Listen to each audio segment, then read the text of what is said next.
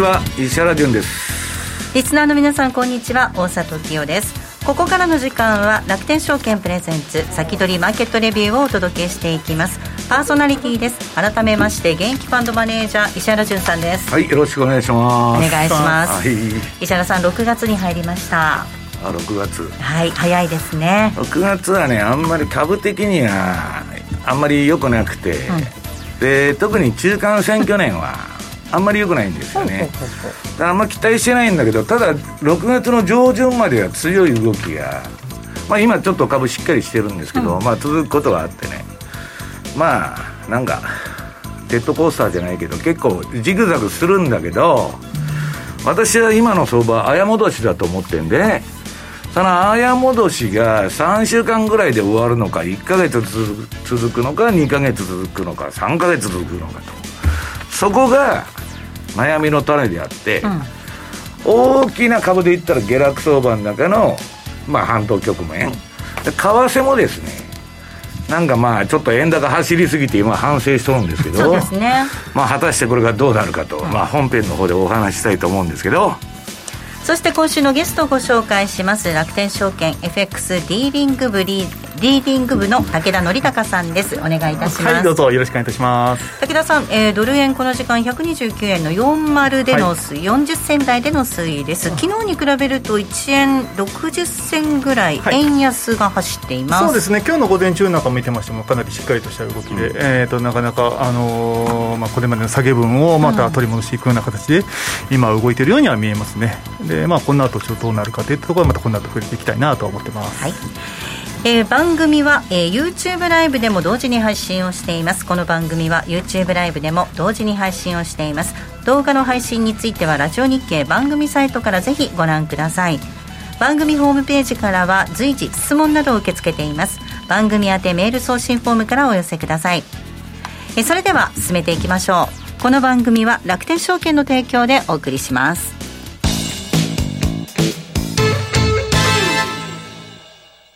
まずは無料で取引体験。楽天 FX のデモ取引を利用してみよう。FX に興味はあるけれど、いきなり実際のお金で取引するのはちょっと、と、なかなか第一歩が踏み出せないという方は、まずは楽天証券の提供する楽天 FX のデモ取引を利用してみませんか？メールアドレスとニックネームのみの簡単登録で、実際の取引と同じ環境、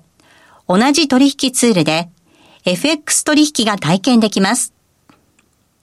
口座開設やデモ取引にかかる費用、取引ツールのご利用はもちろんすべて無料。詳しくは楽天 FX デモ取引で検索。楽天証券の各取扱商品等に投資いただく際は、所定の手数料や諸経費等をご負担いただく場合があります。また、各取扱商品等は価格の変動等によって損失が生じる恐れがあります。投資にかかる手数料等及びリスクについては、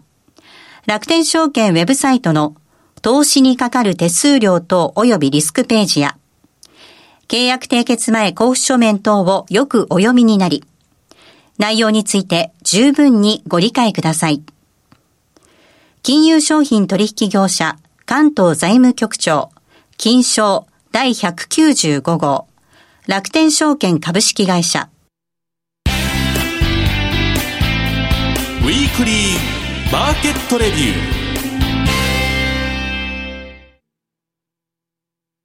ーさあ、ここからは楽天証券 FX ディーリング部武田則孝さんにお話伺っていきたいと思います。はい、どうぞよろしくお願いいたします。はい、お願いいたします。まずはドル円のチャートからでしょうかね。はい、そうですね。はい、やっぱりそのだいぶ今120まあ6円7円ぐらいまでですね下げた後ですね、まあそこからまたじりじりと今戻しきれるような状況で、うん、じゃあ果たしてこの後今までと同様にまあ若干ね、えー、の円高の方に値段切り下げていくのか、それともはたまた3月以降のトレンドを引き継いでまあ上に行くのかというふうなところなんですが、ままずはじめに私、基本的にはやっぱり円安、このままずっとしばらく続くのかなというところで、やっぱり見ております黒田さんが辞めるまでは政策変わりそうにないもんね。政策変わらないですし、もう結局、もうね、あの金利政策っていったところにはもう全く動きっては見せないですから、うん、もうその上ね、このまま物価もじりじりと上がってきて、まあ、ついにはね、6月から、ね、何から何まで上がってる何から何まで。本当に。もう特にね、食費関連のところで、まあ、さっきちょっと話したんで、外食関連の値段も全部上がっとるしね。ねこんな厳しい中で、そんな誰が円を買わねえと。というところで、ちょっともうここはもう引き続きもドル円、私、上の方見てた方がいいかなと思ってます、ね、アイスとかも値上がりするんですよね、知らなくてびっくりしちゃいましたよ。全部ですよ、森永全般ね、もう値上がりです。その前、うまい棒も上がったんですよ。えー、あのうまい棒もですか？で、まあ、外食チェーンも全部もう値上げでしょ？うんまあ、あの私、吉野家1000円になるっつって、レポート書いたことあるんですけど、その前に立ち食いそばがなんか超えるんだってさ。でもそれでも、やっぱり黒田さんの政策のスタンスは変わら変わりそうにないっていうふうにあの人ら金持ってるもん関係ねえじゃないですか、円安になろうが円高になろうが、多少のね。うん。でも、円を持ってたら目減りしちゃいますよ、黒田さん目減りしたって、もともとどう高い給料もろてるんですから、何言ってんですか、へでもないですよ、すいません。自分、自分の感覚で考えちゃいけなかったですね。いつでもね、大衆は、はい、全部負の遺産を継ぐんですよ、そういう為政者の。うん、あの人らはむちゃくちゃな政策やっといて、反もろい人たちですからね。給料と退職金、アホほど持って、もろってやめるんですよ。うんああ、いいなと、本当に。せめて物価と同じか給料上がればいいんですが、はい、まあ、それも期待できないまま、じゃあ、チャートの方見ていきたいなというところで。ドル円見ていきます、ね、はい、ドル円。えっ、ー、と、フィボナッチでちょっと見ていきたいと思ってます。えっ、ー、と、22年の1月から22年の5月まで、まあ、ちょうどこの、えっ、ー、と、円安トレンドが始まる直前の、えっ、と、最安値から、まあ、直近最高値までのフィボナッチで見ますと、今来ている、えー、部分っていうのがちょうどですね、えっ、と、76.4%。で、えー、ここ2週間ほど下支えをされてきているような状況でしたと。で、ここを割り込めば、まあ、もう少し、えーと、下値模索っていうところ続くのかなというふうに見てたんですが、うん、結局そこを切り下げないまま、うん、えー、維持しつつ、今、今日に至っては上に来ているというふうな状況で、やっぱりもうここがサポートラインとなっても上に行くしかもう他はないのかなというようなところで、えー、見ております。従いまして、まあ、あとは、まあ、前回高値のところを、まあえーまあ、再度目指すような動きになってくるかなと思いますが、はい、まあ、130円トライする可能性は非常に高いのかなというようなところで、えー、見ております。まあ、万が一、ここから、えー、と下げたところで、まあ、127円の1万円付近といったところのサポートっていうのは、やっぱり引き続き硬いのかなと見ていますので、まあ、基本ドル円は、まあ、ロングの方が優勢なのかなという、個人的な、えー、所感でございました。はい、では、ユーロに対しては、ドルはどうなのかというところですね。はい、まあ、ユーロ安って言いますか、まあ、基本的にはこちらもドル高っていうふうなところが、まあ、ずっと、えー、来ていたところではあったんですが、うん、まあ、ここのところ、少し、えー、ユーロに対する買い戻しが入ってきている状況でございますと。でも、えー、やっぱりちょっとフィボナッチで見ますと、えー、こちらが、えーと、21年1月の、えーと、高値と22年の5月の安値、ここの規模の、えーと、23.6%と、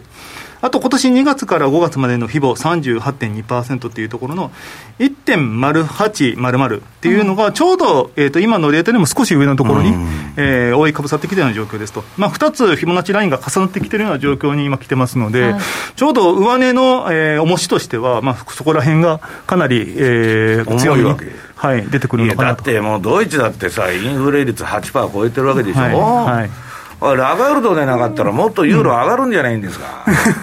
ああいう無能な人がやって、あのなんだっけ、ちんたらちんたら言ってるから、うんうん、これ、なかなか上がらないわけです上がらないですね。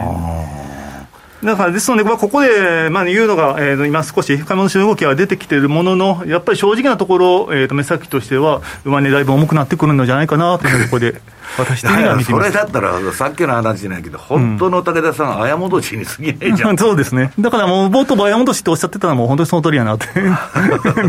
思ってました。で、従いまして、まあ、ここから、まあ、方向性として見ますと、やっぱり再度、今までと同様に少し、まあ、ユーロ、売りの流れに再び戻っていくんじゃないかなとは思っておりますが、うん、まあ、ただし、まあ、ここから本格的にユーロとかのもし基調に入っていくようであれば、うん、まあ、それはそれでももう少し、えー、と上のところですね、えー、と次のラインとしては、1.1060付近ですね。そこまでの7月にじゃあ、武田さん、利上げしたらそこら辺までいく可能性ある、はい、ありますね、あります。ただまあ、そこまでのまあ利上げを材料視した、まあ、ユーロの買い戻しっていうのが、本当にそこまで強い同意をつけれるかどうかというふうなところには注目したいなと思ってます。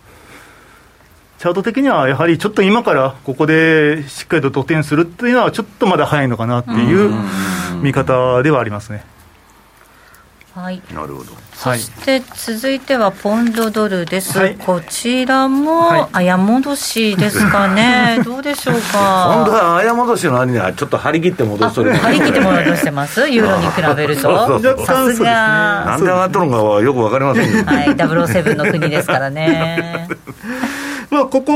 もそうですね、えっとまあ、正直なところ、誤戻しの範囲にまだ過ぎないのかなと思っています。というのも、やっぱりその4月、5月のそのポンド売りのところ、急激な下げっていうようなところの直後の今の戻しの部分でありますから、この下げの部分の、まだようやく、まあ、半値戻しに、えー来ているような状況ではありますので、まだまだここのところ、誤戻しの今、範囲内なのかなというふうなところですね。じゃあ、ここから本格的にトレンド転換してるかって言いますと、ちょっとチャートを見る限りでは、そこまで強い、トレンド転換の兆しは見えないのかなと、せめてもう少し、まあ、フィボナッチをためらいなく、もう少し下から上に突き抜けるような動きがあれば、いいところではあったんですが、まあ、とはいえ、あのー今年の、えー失失礼いたしました、えー、と21年6月から、えー今年の5月までのフィボで見ますと、まあ、ここの38.2%付近で、えー、28.2%付近といったところがですね、えー今のレベル感になってきますので、まあここをもたつくようであれば、ん。また再度、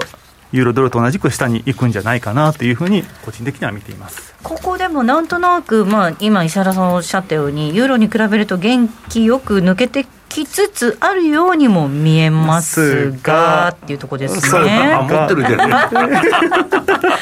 あ、持っちゃいましたね。がなんですか？が、ど、ど、どうかじゃな。あ、ここからまあ確かにね、うん目をつむって、じゃあ、ユーロドル、ポンドルーフ、両方ともロングで持てるかって言ったら、ちょっとそれは怖いかなと、まだ。うん。っていう明確にトレード転換っていうことになるとすると、その1.2951、はい。1.2954あたりを抜けてきたところがっていうところですね。はい。そうですね。一応これも資源通貨なんだけどね、資源通貨みんな強いじゃないですか今ゴールドとかそうですね。まあでユーロにも入ってないわけだから、もうちょっと買われてもいいんだけど、ダメですね。ななんとなく、これやっぱりロシア情勢とこう重しになるんまあですかね、プーチンはねぶち切れたら最初にロンドンにあの核撃つって言ってましたよ、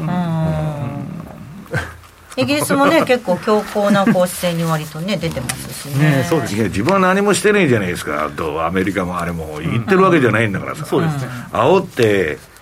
武器やってるわけでゼレンスキーそれもらって監禁してるだけじゃないですか。ゼレンスキー、それもらって換金してるんですか？当たり前じゃないですか。資金調達ですよ。僕どこに？いやどこに売ってるのか知りませんよ。イランから北朝鮮にロケットが来てるようにそんなもんでいくらでも武器の市場あるんですから。ああ武器の市場って興味メルカリでももあのヤフオクでも何でも売ったらいいんですよ。だから戦車戦車1台売ってるとこス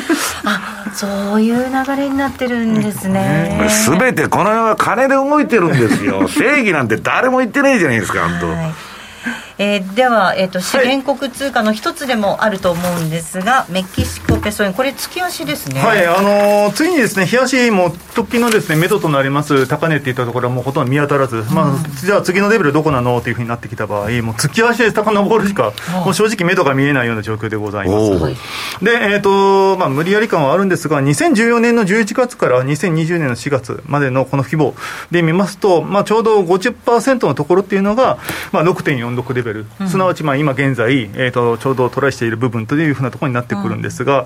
まあ、ここで、えっ、と、一旦まあ、半値戻しということで、切りよく、えっ、と、やりやり感といいますか、落ち着きは見せてくるんじゃないかなとは思ってるんですが、ただ、やっぱり先週、今週の動きを見てると、かなりやっぱり、まあ、ドル円に引っ張られてといいますか、かなりペソ円もしっかりとした動き続いてきてるんですよね。で、じゃあ、ここでいきなり土点できるかって言ったら、とてもそういうふうにも見えませんので、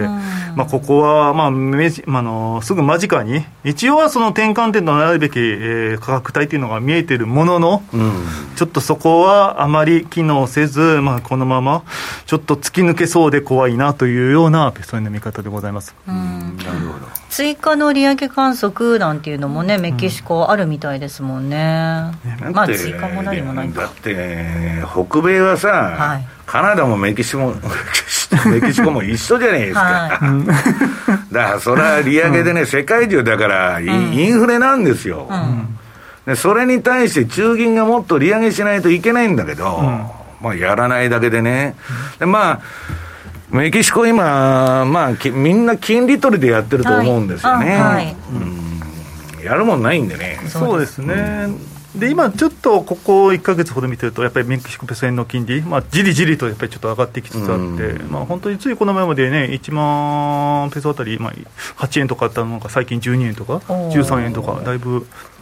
まあ、だからね実質マイナス金利なんで、まあ、株でもね、あのー配当のやつが結構しっかりしてるじゃないですか、すね。アメリカでもね。うん。まあだからもう金の行き場がないんだなと、とりあえずね、いう感じがするんですけどね。はい、えーまた続きは武田さんにこの後の YouTube ライブでの限定配信でもお話伺っていきたいと思います、はい。ここまではウィークリーマーケットレビューをお届けしました。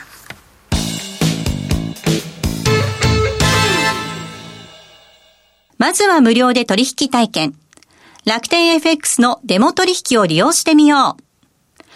FX に興味はあるけれど、いきなり実際のお金で取引するのはちょっと、と、なかなか第一歩が踏み出せないという方は、まずは楽天証券の提供する楽天 FX のデモ取引を利用してみませんか？メールアドレスとニックネームのみの簡単登録で、実際の取引と同じ環境、同じ取引ツールで、FX 取引が体験できます。口座開設やデモ取引にかかる費用、取引ツールのご利用は、もちろんすべて無料。詳しくは楽天 FX デモ取引で検索。楽天証券の各取扱い商品等に投資いただく際は、所定の手数料や諸経費等をご負担いただく場合があります。また、各取扱商品等は価格の変動等によって損失が生じる恐れがあります。投資にかかる手数料等及びリスクについては、楽天証券ウェブサイトの投資にかかる手数料等及びリスクページや、契約締結前交付書面等をよくお読みになり、内容について十分にご理解ください。金融商品取引業者関東財務局長金賞第195号楽天証券株式会社石原淳の相場の肝さあ、それでは、現役ファンドマネージャー、石原淳さんに、これからの相場の肝についてお話を伺いはいます。。まあ、その前に、あの、まず忘れないうちに告知をしときたいんですけど、はいえーっと、パンローリングがやってるあの、投資戦略フェアエキスポ、まあ、2022。これあの、ボリューム2って書いてるんですけど、この前ボリューム1 3月にやりまして、今度、えー、2回目の投資戦略フェアが、えー、6月の25日、6日と、まあ、2日間にわたって行われると。で、2ページ目ですね。えーっと、私の方はですね、はい。前回はあの、アミンさんと清水さんと、はいまあ3人でやって、エミンさんね。えーうん、エミンさん。前回はエミンさんねはいあアミンさんって言いましたっけ？あエミンさん大丈夫です。よはい。えー エミンさんと清水さんと3人でやってですね、あの、全員弱気というですね、清水さんが、お前は弱気か、弱気かって、いや、全員弱気ですと、これなんかあの、投資のセミナーにならんなと、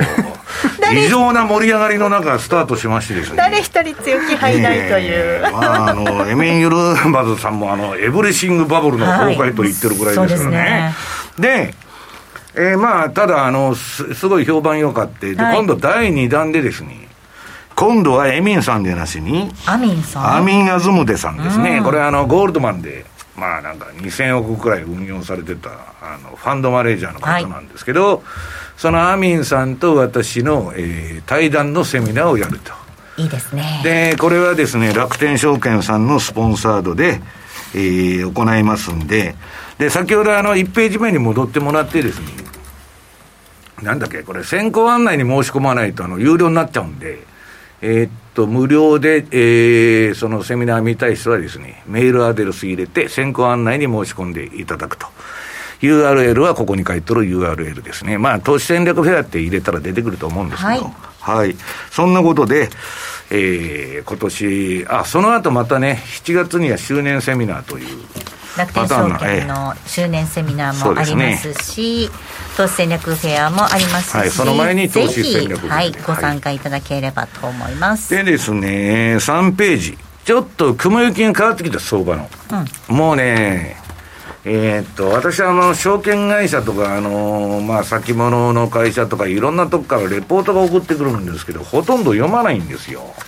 まあ実際の話開封率3割もいけばいいとまあ25%ぐらいなんですよね要するに、なんか買い替え買い替えって、押し売りみたいな、押し売りレポートが来てるだけで、相場感でもなんでもないんで、うん、これ買ってくださいちょっとしか書いてないんですよ。で、それはいいんだけど、あの、このね、まあ、結構有名なカエルバスですね。CNBC 出てきて、日本のじゃないですよ。向こうの、はい、あの、CNBC に出てきて、うん、えー、なんだっけ。これね、FRB の悪い政策が10年間も続いたためにね、今、金融が、食品とかエネルギー価格がむちゃくちゃな、まあ、ことになって、インフレに世界的になってんだけど、これが景気を冷やして、まあ来年リセッション、うん、まあこの人は軽いリセッションって言っとるんですけど、まあ自分のポジショントークでしょうね、おそらく。なんか持っとるんですよ、まだ。で、要するに、ショートをね。うん、そうそうそうそう。